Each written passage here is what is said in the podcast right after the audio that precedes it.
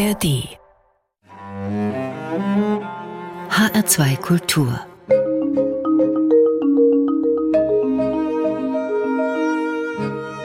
Doppelkopf am Tisch heute mit Peter Simonischek. Gastgeber ist Martin Maria Schwarz. Wenn ich jetzt Peter Simonischek angemessen vorstellen wollte, würde das über eine halbe Stunde dauern. Deshalb mache ich das unangemessen kurz. Peter Simonischek ist Theaterschauspieler seit 50 Jahren auf der Bühne. Er ist Filmschauspieler und Hörbuchsprecher. Einen schönen guten Tag, Peter Simonischek. Ja, schönen guten Tag. Das war eine wunderbare Kurzbiografie. Gab es in Ihrem überreichen Theaterleben, Peter Simonischek, mal einen Moment des Überdrusses, wo Sie sagten, das Ganze hängt mir zum Halse heraus, das Theaterleben und der ganze Apparat und ich würde jetzt am liebsten hinschmeißen. Gab Nein. es mal sowas? Nein. Nein. Nein, das gab es nicht. Es gab punktuell mal, dass man gedacht, oh Gott, das hängt mir zum Halse heraus. Diese Produktion oder, oder, äh, ja, ich erinnere mich an eine spezielle Sache. Das war eine wunderbare Aufführung von Bob Wilson, den Sie wahrscheinlich kennen auch, der ja viel gemacht hat in den äh, Theatern, im, in europäischen Theatern. Der kommt ja aus Texas. Und äh, äh, Detroit Death and Destruction hat das geheißen, an der Schaubühne. Das war ein Werk, es hat vier Stunden gedauert. Und wer Bob Wilsons Arbeiten kennt, Sie sind eigentlich als Schauspieler wirklich ein Rädchen in einem sehr attraktiven Getriebe. Also ich kenne Leute, äh, Freunde von mir, die haben das drei, vier, fünf Mal angeguckt, weil das so wie, wie so ein, ein, ein, ein, ein psychedelischer Traum war, das Ganze, das zu sehen. Aber das zu spielen war sehr wahnsinnig anstrengend. Wissen Sie, das, Sie kommen als Schauspieler sozusagen nicht vor. Sie kommen nur mit ihrer Disziplin und mit ihrer Konzentration, die aber wirklich unabdingbar ist in der Sache. Ja? Ein kleines Beispiel.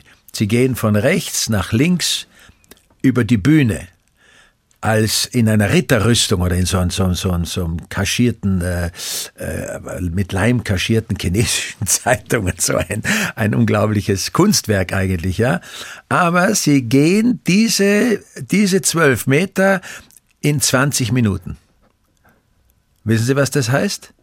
Sich so langsam zu bewegen, da, da, der Zuschauer sieht keine Bewegung. Erst wenn Sie nach ein paar Minuten wieder hingucken, ist er ein Meter weiter. Das ist so irre anstrengend. Aber es ist doch auch eine tolle Herausforderung. Es ist doch das, was, was man nicht ja, alltäglich hat. Das ist richtig, ja. einerseits. Andererseits müssen Sie das aber fünfmal die Woche machen. Wissen Sie? Und vier Stunden. Und das ist ja nicht die einzige Sache. Ein Ding nach dem anderen, solche Disziplinkisten. Und hinterher sagen die, Mensch, das war toll. Ach, wie der, auch dann dieses dieses Traum, wie soll ich sagen, der, da, da ist eine Figur, die geht über die Bühne von rechts nach links, dass du siehst, ja, das war ich. Ach, das warst du, ja, so, ne, bei dir. Also, okay, sollte es eine Wiederaufnahme geben, das sagt Peter Simonischek lieber nicht, oder? Wissen Sie was? Ich habe gesagt, damals, als ich von der Schaubühne wegging, ja, oder da habe ich schon mal gesagt, äh, dann habe ich gesagt, ich bleib hier, aber nur, wenn wir das Stück nicht mehr spielen. Bis dann eh noch, nach 100 Mal war es dann gegessen, aber in der Zeit habe ich äh, psychiatrische Hilfe gebraucht.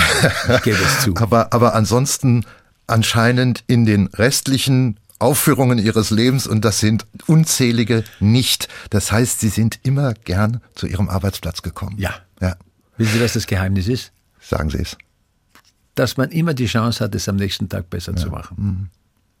Gab es denn aber nie Selbstzweifel in den jungen Jahren, wenn man diesen Beruf ergreift? Oder in anderen Phasen, wo Sie das Gefühl hatten, ich komme hier mit meinem Schauspielerleben, so wie ich es mir vorgestellt habe, nicht weiter, mit meiner Karriere? Also erstmal Selbstzweifel gibt es sowieso immer. Und äh, ich würde eher sagen, die nehmen zu. Als Junger ist man Aha. bedenkenloser. Also ja. ich habe den Beruf eigentlich äh, ergriffen, weil ich, jetzt sage ich es mal ganz pathetisch, weil ich musste. Mein Vater hat mich mit 16 mitgenommen ins Theater in Graz zur Eröffnung des Schauspielhauses, zur Wiedereröffnung nach dem Krieg. Da hat einen Bombentreffer bekommen. Anfang der 60er Jahre und das war Hamlet. äh, mit Helmut Lohner als Hamlet.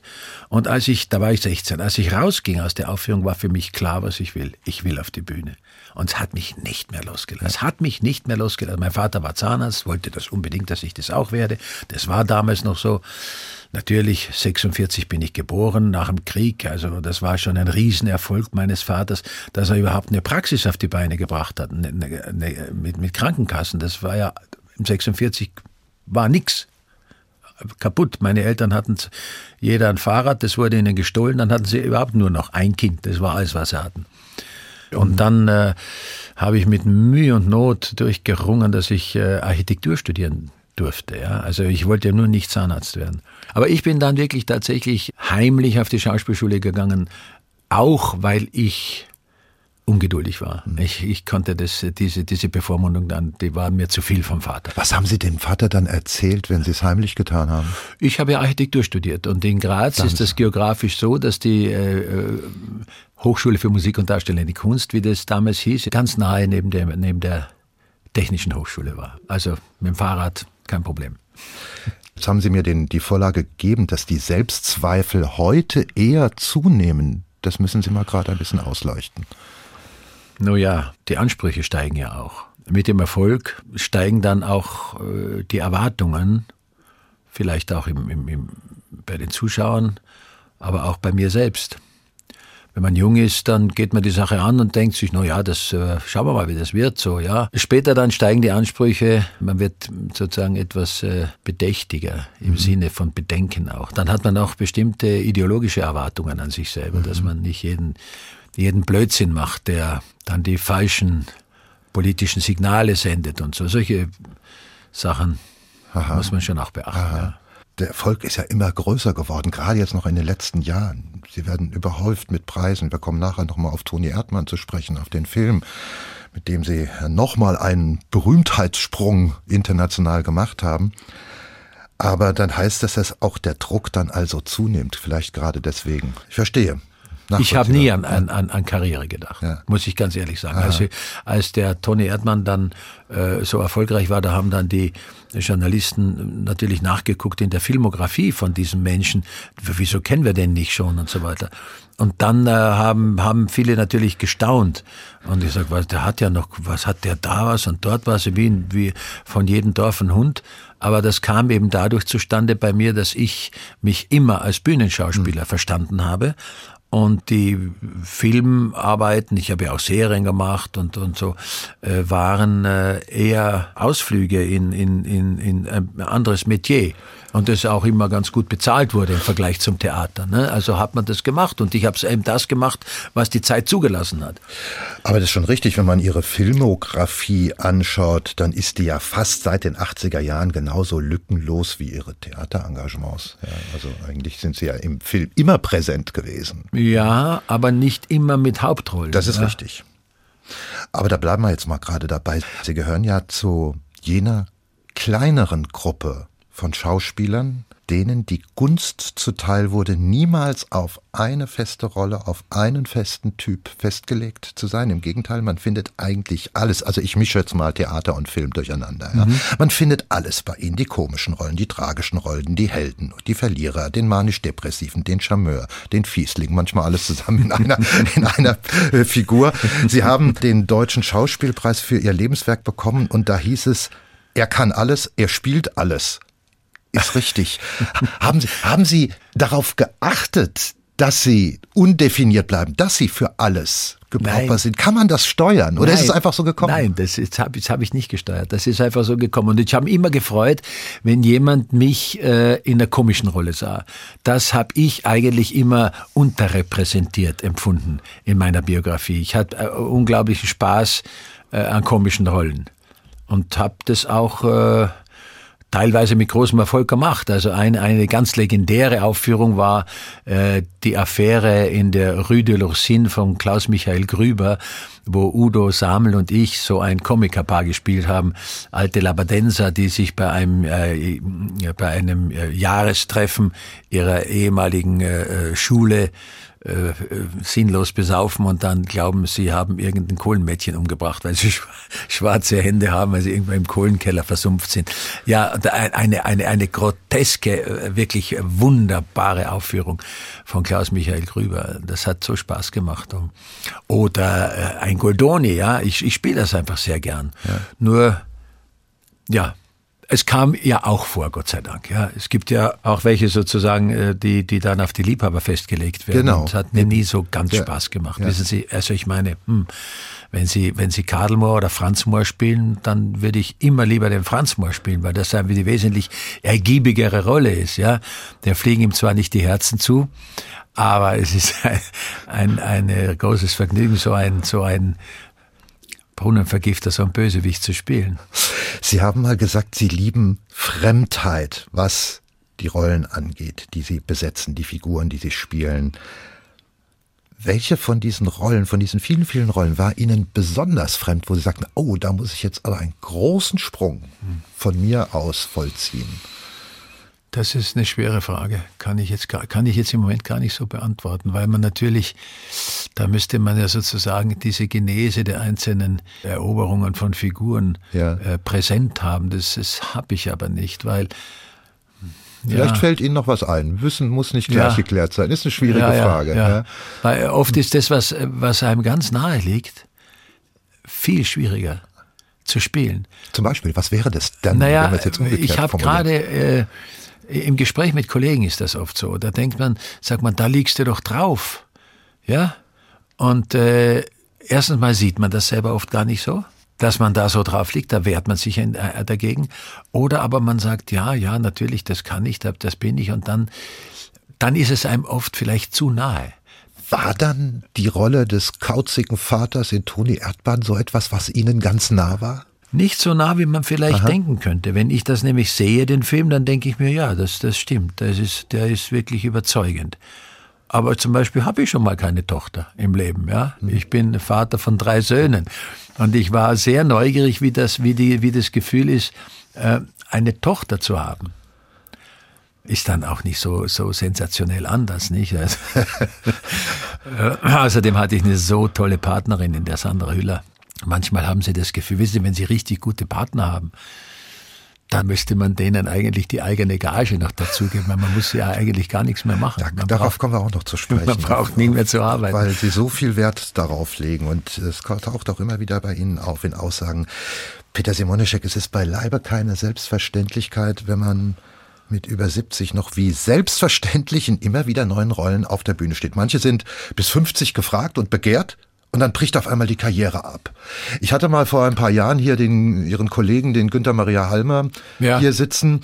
Und der sagte diesen Satz, es kommt auch darauf an, ob man gut altert. Und damit meinte er nicht die Gesundheit, sondern die Optik. Ja. Also, es dürfte keinen Zweifel geben, dass Ihnen das auch gelingt. Was meinen Sie, ist, ist da was dran für aus Ihrer Sicht, dass man, dass es wichtig ist, gut zu altern, auch wenn man das ja kaum steuern kann. Doch, das kann man steuern. Aha. Wissen Sie, man muss ja diesen ganzen äh, fanatischen äh, Jungbleibewahn nicht mitmachen.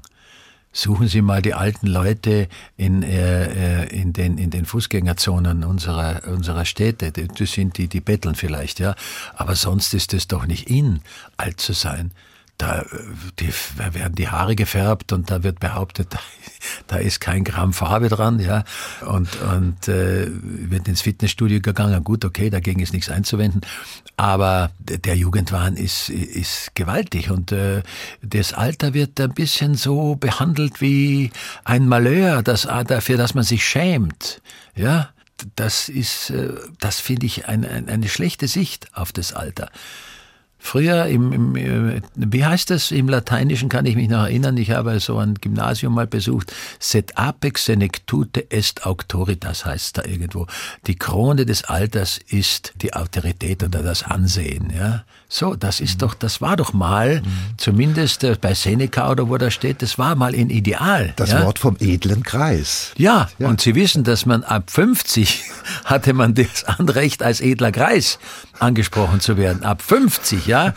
Schon 22 Jahre bin ich in diesem beneidenswerten Status, ja, als edler Kreis bezeichnet, nicht als edler Kreis bezeichnen zu lassen.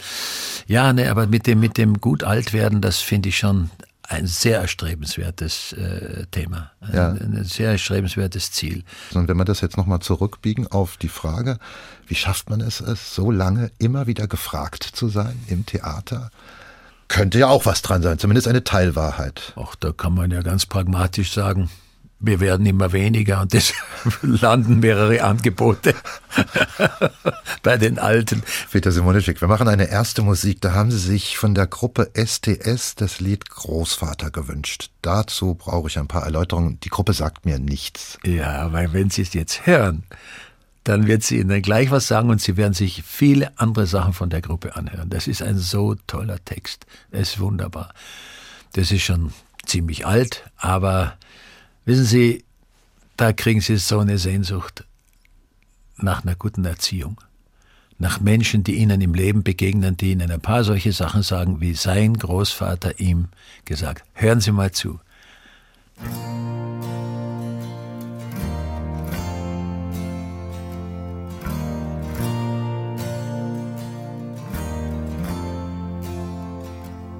Bei jedem Wickel mit der Mutter war mein erster Weg von daheim zu dir.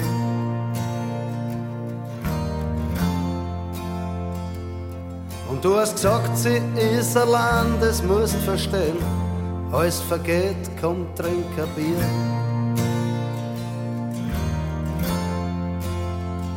Dann hast du gemeint, das ganze Leben besteht aus Nehmen viel mehr geben. Worauf ich ausdenk, kosten in der Nacht die paar tausend Schilling geflattert hab.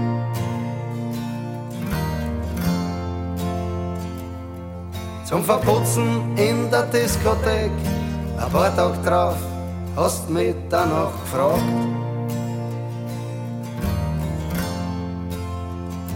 Ich hab's bestritten, hysterisch bläht.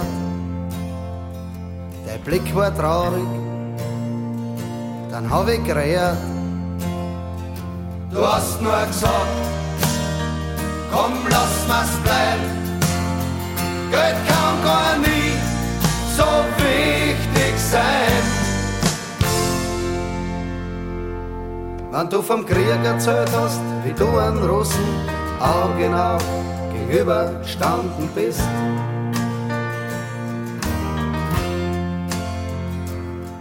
Ihr habt euch gegenseitig einen Schick am Boden, die Hand am Abzug hat zittert für lauter Schiss.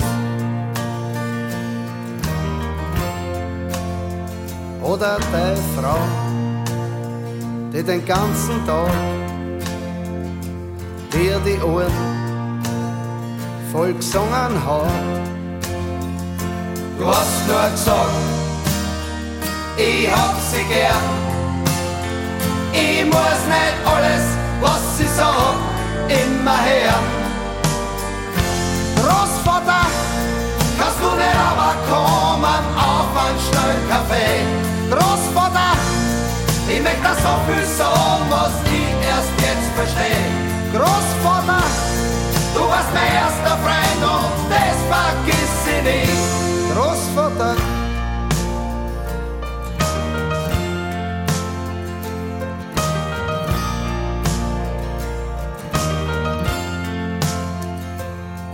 Du warst kein Übermensch, hast auch nie so dann, grad deswegen war da irgendwie eine Kraft.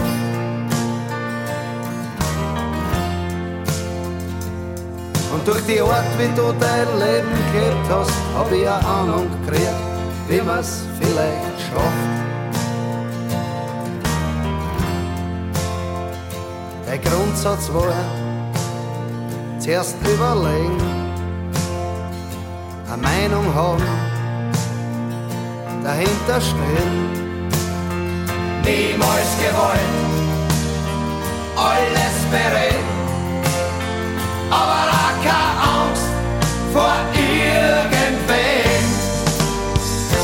Großvater, kannst du nicht aber kommen auf einen schnellen Kaffee? Großvater, ich möchte das so viel sagen, was ich erst jetzt verstehe. Freund und das vergiss ich nie. Großvater. Großvater, kannst du nicht aber kommen auf einen schnellen Kaffee? Großvater, ich möchte das so viel sagen, was ich erst jetzt verstehe.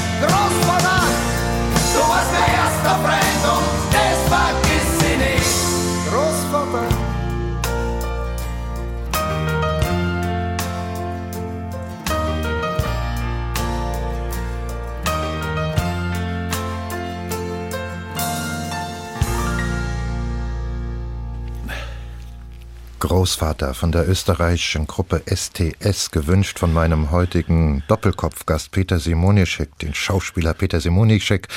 Gastgeber ist weiter Martin Maria Schwarz. Hatten Sie so einen Großvater? Ich hatte so einen ähnlichen Großvater, ja. Das war gar nicht mein richtiger Großvater, das war der zweite Mann meiner Großmutter, weil der erste ist gestorben, als meine Mutter zweieinhalb Jahre alt war.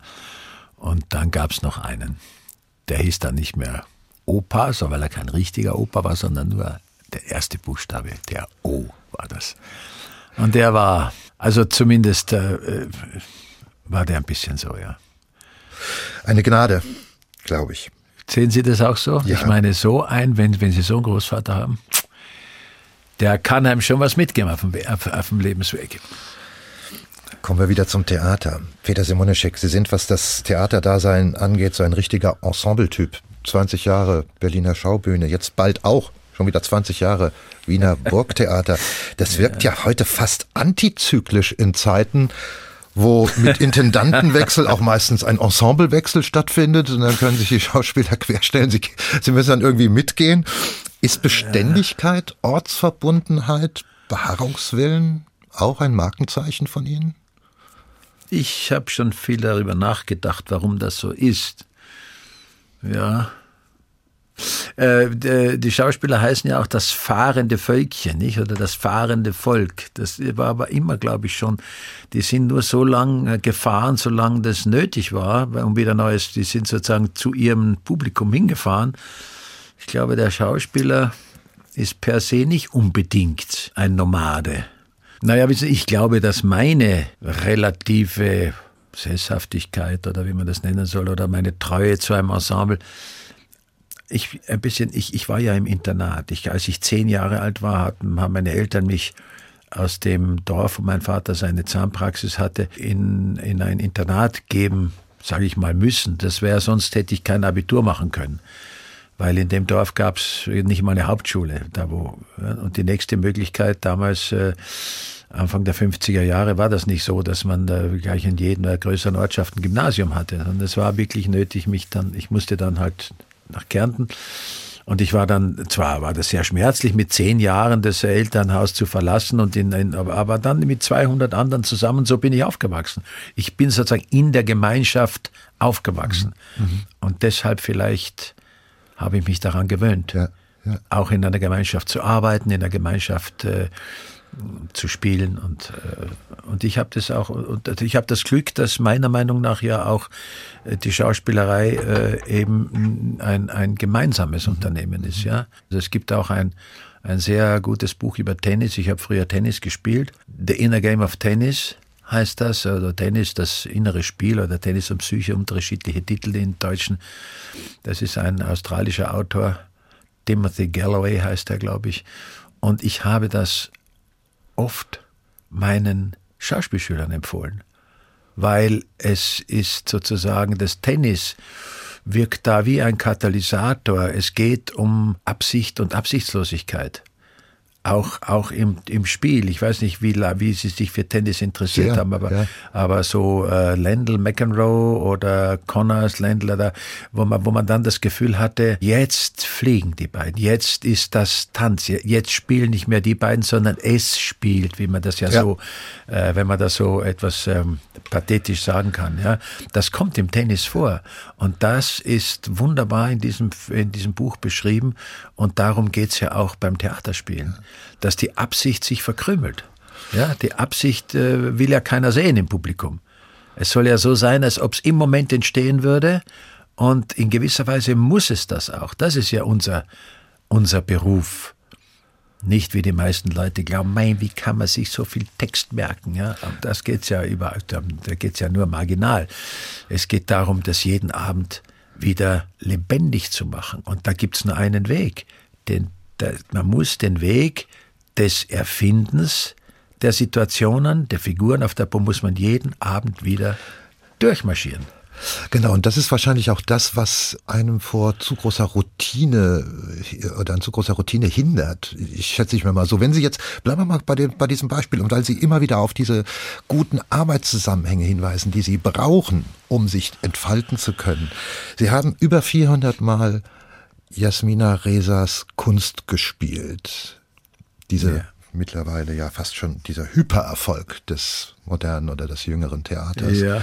Und da hat das anscheinend bei Ihnen auch sehr gut geklappt, weil Sie mit Udo Samel und Gerd Warmeling, mit denen Sie meistens dann auf der Bühne standen und den Yvonne spielten, dass Sie da mit in Freundschaft miteinander verbunden waren. Ja, und das durchaus. muss etwas anderes bewirkt haben, als wenn man sich gerade mal jetzt für, was weiß ich, drei Monate mal kennenlernt. Ja, das ist sicher, das ist sicher auch ein wesentlicher Faktor gewesen, dass das Ding überhaupt, äh, wie lange? Seit 95 spielen wir das, November 95. Also das hat, äh, das hat immerhin, äh, was 22 Jahre lang hat das gehalten, ja. Also Und- ist da das passiert, wo, wo Sie gemerkt haben, vielleicht aufgrund der Tatsache, dass wir uns gut verstanden auf der Bühne, hat es dieses Es spielt viel das selbstverständlicher gegeben. Immer als- wieder gegeben, ja, immer wieder. Wissen Sie, das ist eine solche Freude, wenn Sie erstmal auf der Bühne stehen und zusammen gemeinsam spielen, ja, und nicht denken, da,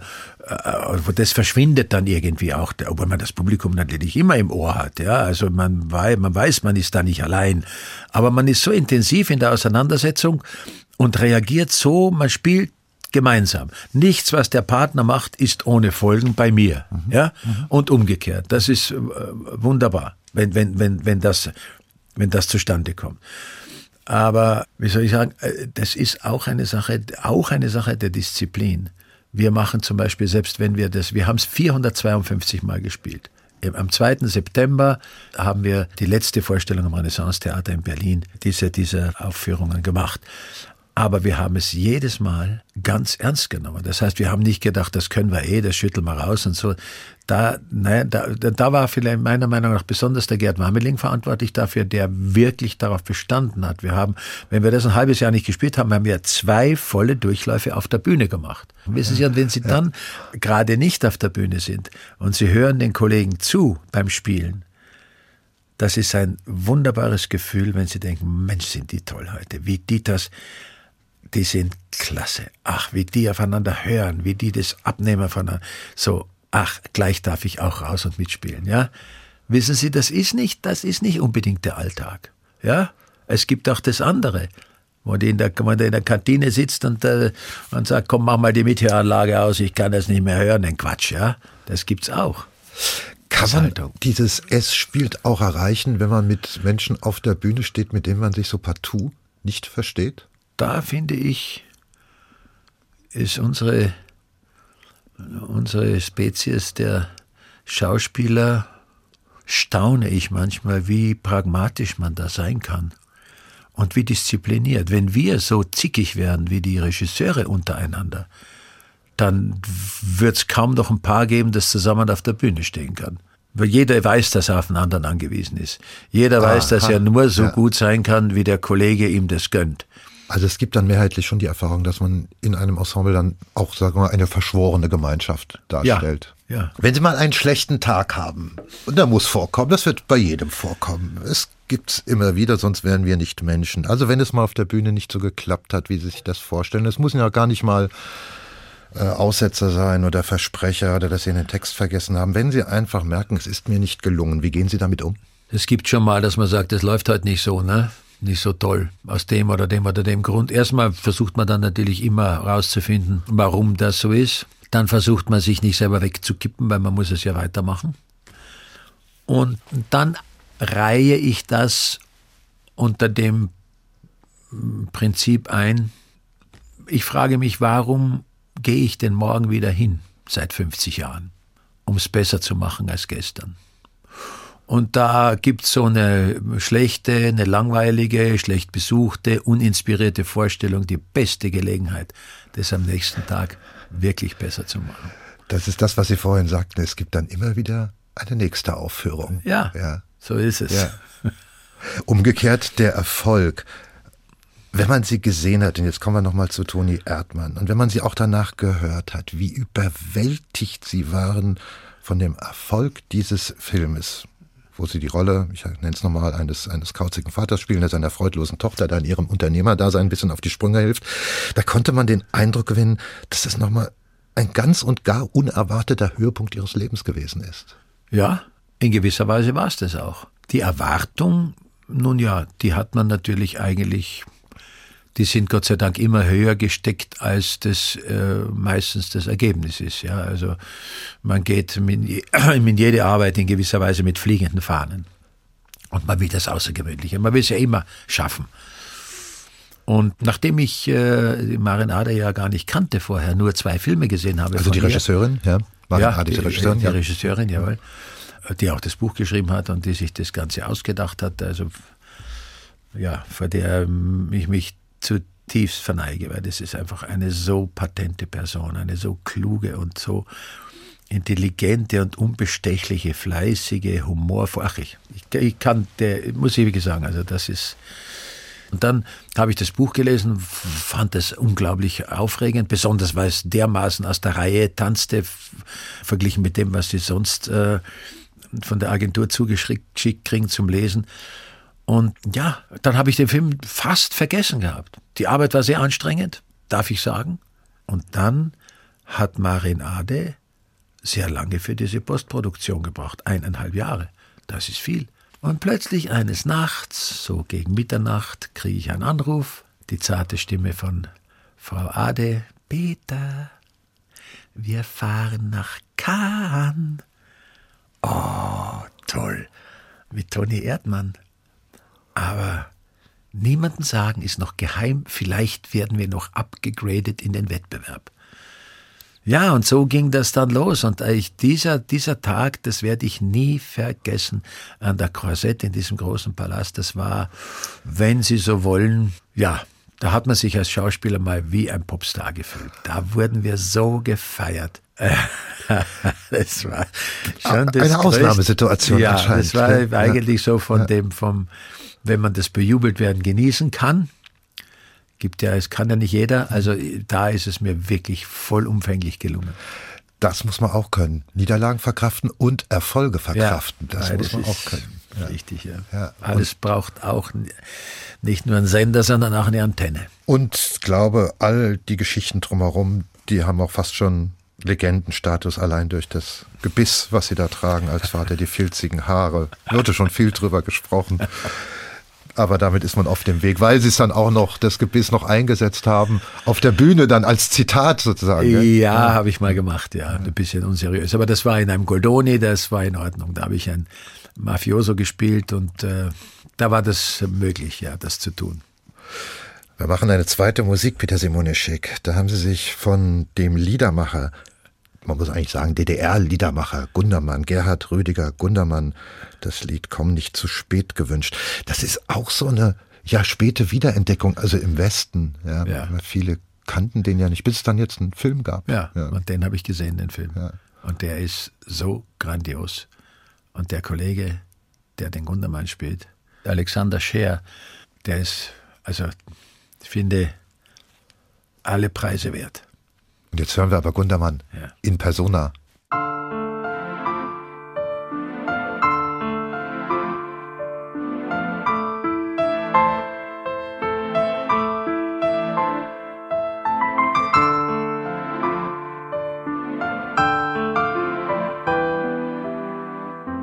Sag mir, was du weißt heute noch. Morgen glaub ich dir kein Wort. Und wirst du morgen ausgelacht, bin ich schon weit fort.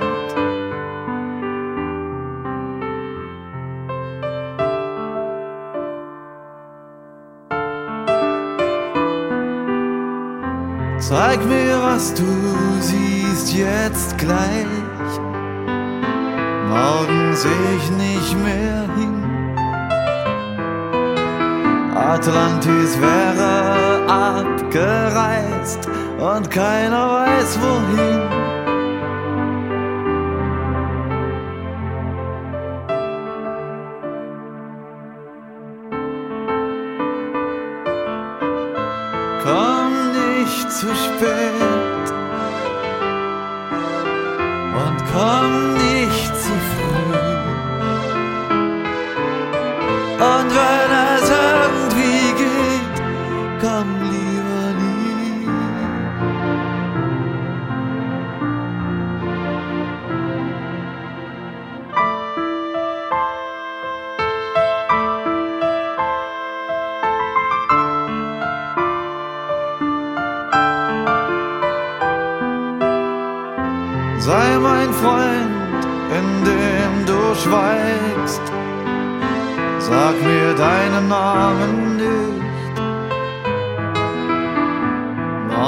Wäre mein Herz verschweißt, so wie mein Gesicht.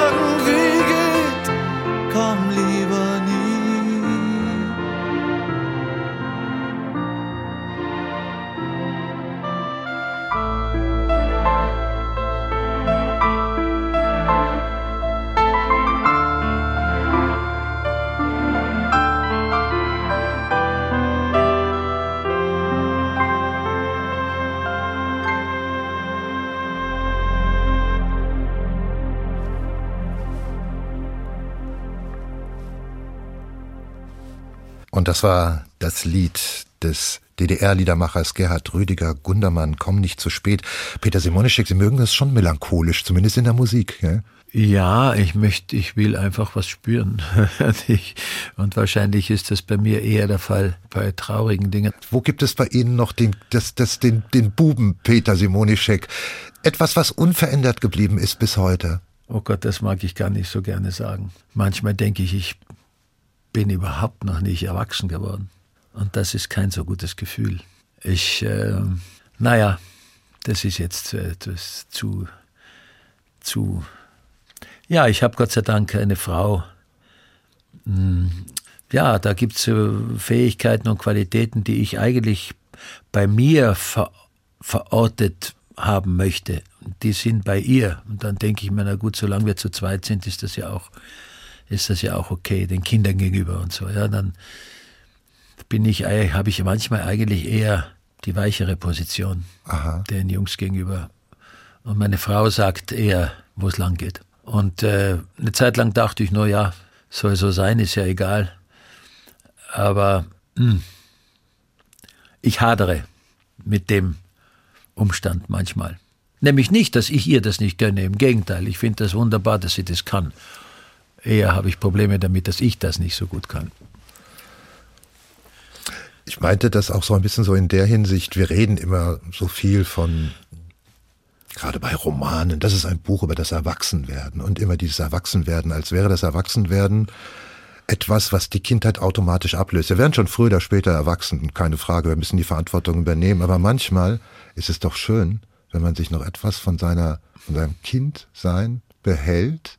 Und das, ich meine, dass das auch fast zwangsläufig passiert, dass das automatisch, unterschwellig immer nebenher läuft. Oder unter dem Erwachsenwerden Ja, herläuft. im Sinne von Erwachsenwerden, dass man das Leben meistert und dass man seine Verantwortung übernimmt und dass man seine Miete rechtzeitig bezahlt und dass man Verträge macht und, und, und. Das ist klar. Ja. Aber zum Beispiel die Zukunft der Kinder akribisch zu planen und dann auch so wie das halt in den Generationen vor mir passiert ist, das kann ich nicht. Und es ist ja vielleicht auch nicht gewünscht und gefordert, aber wenn es gefordert wäre, müsste ich sagen, tut mir leid, das kann ich nicht. Ich äh, bin stolz darauf, dass die Jungs ihren Weg gehen und dass äh, die doch sehr selbstständig sind. Ich meine, selbstständig zu sein und erwachsen zu sein, das ist ja nicht unbedingt dasselbe. Tja, vielleicht müsste man doch einmal den, den, den, den Begriff Erwachsensein in einem guten Gespräch mit Freunden mal definieren. Oh ja, oh ja, dringend nötig. Ja. Das steht immer so, als wäre das selbstverständlich. Ja. Ja. ja. Ich wurde Schauspieler aus sehr romantischen Motiven heraus. Das ist ein weiterer Satz von Ihnen. Ich konfrontiere Sie dauernd mit eigenen Sätzen, Peter Simonischek. Dieser Satz, der klingt so ein bisschen nach, danach, ich hatte viel zu verklärte Vorstellungen von meinem Beruf, aber dann liest sich Ihre Karriere so farbig, so abwechslungsreich, so aufregend, dass ich doch glauben möchte, dass es sich ganz schön romantisch entwickelt hat. Hat es, ja. Romantisch meine ich äh, zum Beispiel, ich war so aufgeregt vom, vom Theater, so entzündet von all, von all diesem, diesem, so dass wenn ich irgendwo in, den, in, in eine Stadt gekommen bin und ich hatte einen Aufenthalt mit, mit der Eisenbahn oder was, war mein Weg automatisch zum Theater, mir die Fotos da angucken beim Theater. Oder als ich beim Studententheater gespielt habe, diese Abschminke, wissen Sie, dieses weiße, fettige Zeug, diese Leichnerschminke, die hat so einen bestimmten Zitronengeruch. Allein nur der Geruch hat mich glücklich gemacht. Also da, da war Hopfen und Malz verloren. Ich war, ich weiß nicht warum. Es gab ja gar kein, kein Vorbild in meiner Familie. Da war niemand Schauspieler vorher. Im Gegenteil, bei uns am Land, da wo ich herkomme, will ja das jetzt nicht verunglimpfen, aber da war Schauspielerei eher was für ein Fasching. Das ist grundsätzlich äh, in Zweifel gezogen, da, dass man, dass das ein, ein, ein, ein redlicher, äh, ernstzunehmender Beruf sein kann, ja. Naja, wenn man sich dann später manchmal auf, hinter der Bühne oder auf der Bühne fragt, ob das wirklich ein ernstzunehmender Beruf ist, dann ist das was anderes. Auch das gibt es. Wir haben uns schon gelegentlich mal hinter der Bühne in der Probe bei, vor Auftritten gesagt, uns angeguckt haben, gesagt, du, ist das ein Beruf für Erwachsene? Ich glaube nicht. Ja. Auch das gibt's. Wissen Sie, manchmal, wenn man gemeinsam was entwickelt, ja, zum Beispiel, ja, egal. Aber Verrückte da, haben Sachen. wir, aber da haben wir vielleicht auch wieder das Kind sein, was immer Kind bleiben Ja, durfte, oder? ja. Auch gerade beim Ja, Schauspiel, oder? Ja, wissen Sie, und wenn man sich dann so anguckt, hinter der Bühne, ja, hinter der Kulisse und sich, und sich diese Frage stellt, dann ist da so ein ganz bestimmter Schalk in den Augen und auch ein gewisser Stolz, dass wir unser Leben so verbringen dürfen. Ja? Ist schon schön. Ach, das wäre jetzt fast schon ein Schlusswort, aber noch sind wir nicht ganz so weit, Peter, Sim Peter Simonischek. Fallen uns noch ein paar ein. Äh, haben Sie eigentlich nie die Lust verspürt, selber mal zu inszenieren? Oder Hab tun ich Sie ja so? auch- Und ich habe es gar nicht ja, gemerkt. Ja, habe ich einmal gemacht. Leider, leider nur einmal. Nicht kein zweites Mal, weil es nicht erfolgreich gewesen wäre. Im Gegenteil, es war sehr erfolgreich. Es war da übrigens das Stück Kunst, ne, das ich äh, in, in Bern am, am Ateliertheater äh, inszeniert habe zur Eröffnung, zur Wiedereröffnung dieses Theaters. War ein Riesenerfolg. Und ich habe es bedauert, dass ich das nicht weitergemacht habe. Tut mir noch heute leid. Ja. Ah, kann ja aber noch mal wiederkommen. Naja, wissen Sie, wie es ist. Jetzt, man muss ja realistisch bleiben. Ich meine, vielleicht, ja. In einem, kann schon sein, ja. Wenn ich was könnte, glaube ich, wäre es äh, ein Schauspielerstück, ein, ein, ein Stück, wo es auf Schauspielerei ankommt, ein Konversationsstück oder vielleicht, weil ich ihn so sehr liebe, Tschechow. Aber schon da bin ich mir nicht sicher, ob ich mich nicht überschätze. Nicht was das Stück betrifft und was das Verständnis und die Tiefe und die Vielschichtigkeit einer solchen, eines Stückes äh, von, von Tschechow betrifft, sondern was den Umgang mit den äh, unterschiedlichsten Charakteren der Schauspieler betrifft, die Animositäten. Wissen Sie, den einen, dem einen fassen Sie hart an und dann ist er schon erledigt, dann können Sie ihn schon gar nicht mehr brauchen für die ganze Zeit.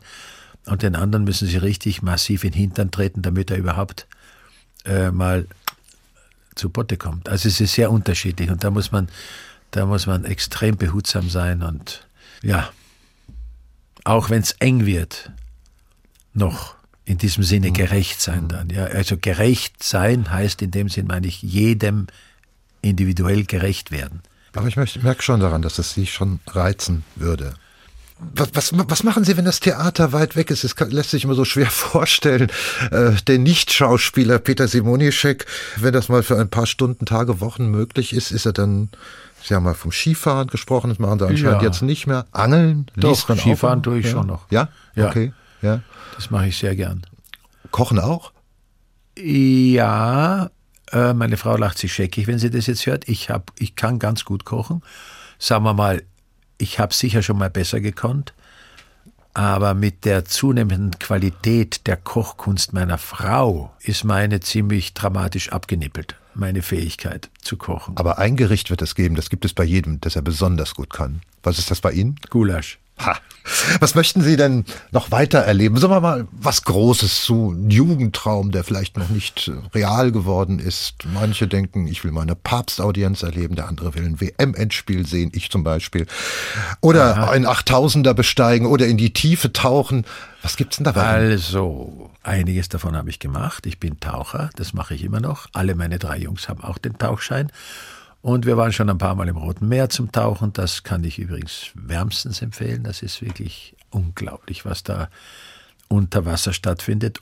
Und ja, das mache ich, äh, der Tauchen mit großer Freude. Dann ein 8000er, die habe ich alle bestiegen im Kopf. Ich habe alle diese Bücher gelesen von, von äh, den äh, von Walter Bonatti, Gaston Rebuffat, vom Hermann Buhl, alle diese, diese Bergsteigerbücher. Weiß nicht, warum mich das so fasziniert hat. Heinrich Harrer, die weiße Spinne, die ganze, die ganze äh, Geschichte der Erstbesteigung der Eiger Nordwand, kann ich Ihnen alles erzählen. Hat mich fasziniert aus dem Lehnstuhl heraus, ja. Weil ich komme ja aus einer Gegend, wo es überhaupt keine Berge gibt. Also aus der Oststeiermark gibt's Hügel, das ist eine Hügellandschaft. Nicht mal Fußball spielen kann man da, weil es überall bergab geht. Ja, aber jetzt haben wir immer noch nicht geklärt, was noch kommen muss. Oder sind Sie so genügsam sagen, ich habe genug erlebt? Nein, das würde ich nicht sagen. Aber, aber wissen Sie, so etwas, äh, leider, ich würde mir das ja wünschen, so ein, ein, ein paar Sachen, die ich wirklich machen wollte, war tatsächlich ein, ein ich war mal am, am, am Matterhorn verabredet mit einem Bergsteiger. Wir, wir, wir, hat, wir wollten da hochgehen. Und ich war wirklich in Zermatt, habe auf ihn gewartet. Aber er ist nicht gekommen. Zu, vielleicht zu meinem Glück. Wer weiß, ob ich dann heute noch hier wäre. Aber ich war wirklich, ich wollte das. Ich wollte mal auf einem 4000er stehen. Ja, also habe ich schon, aber mit der Gondel, nicht zu Fuß. Äh, Das war schon ein, ein großer Wunsch, den muss ich jetzt abhaken, weil das schaffe ich nicht mehr, das weiß ich. Man muss natürlich auch, irgendwie ist ja auch mein Lebensmotto immer gewesen, bereit sein ist alles. Man muss ja sozusagen irgendwie die Gelegenheiten beim Schopf nehmen. Ich war eigentlich weniger gut im Bauen von Visionen, was ich unbedingt möchte. Vielleicht war ich da ein bisschen hasenfüßig, aber ich habe gedacht, no, es, ist, es reicht ja schon, die Möglichkeiten, die sich bieten, gut auszuwählen und auszuloten und, und, auf, und auf Realisierbarkeit auch ein bisschen zu testen. Vielleicht, äh, ja, ich fand das immer sehr, sehr komisch, dass meine Frau immer gesagt hat, ja, der Oscar kommt schon noch. Und ich dachte immer, also jetzt bitte, jetzt lass das doch endlich mal. Und dann plötzlich sitzen sie da und sagen, and the winner is, und beinahe, man hätte das ja fast schaffen können mit Toni Erdmann. Aber das ist, das ist halt so. Aber das, was, ich glaube, was darin deutlich wird, bereit sein, es kann ja auch etwas kommen, an das Sie jetzt noch gar nicht denken. Sie hatten vor fünf Jahren auch nicht an Toni Erdmann gedacht. Nein, Ja. so ist es, genau. Peter Simonischek, wir sind am Ende unseres Gespräches. Einen letzten Titel gibt es noch, da haben Sie sich Ave Verum gewünscht. Ein geistliches Lied ist das, Ja. das Mozart dann bearbeitet hat. Ich glaube, das kommt aus dem 13. Jahrhundert und ist dann weiterentwickelt ja, worden von. Mozart, ja. Wann hören Sie das? Und das äh, kommt daher, dass ich das gerne mag, weil meine beiden Söhne, der, äh, der jüngeren Söhne, der Kaspar und der Benedikt, die waren bei den Wiener Sängerknaben.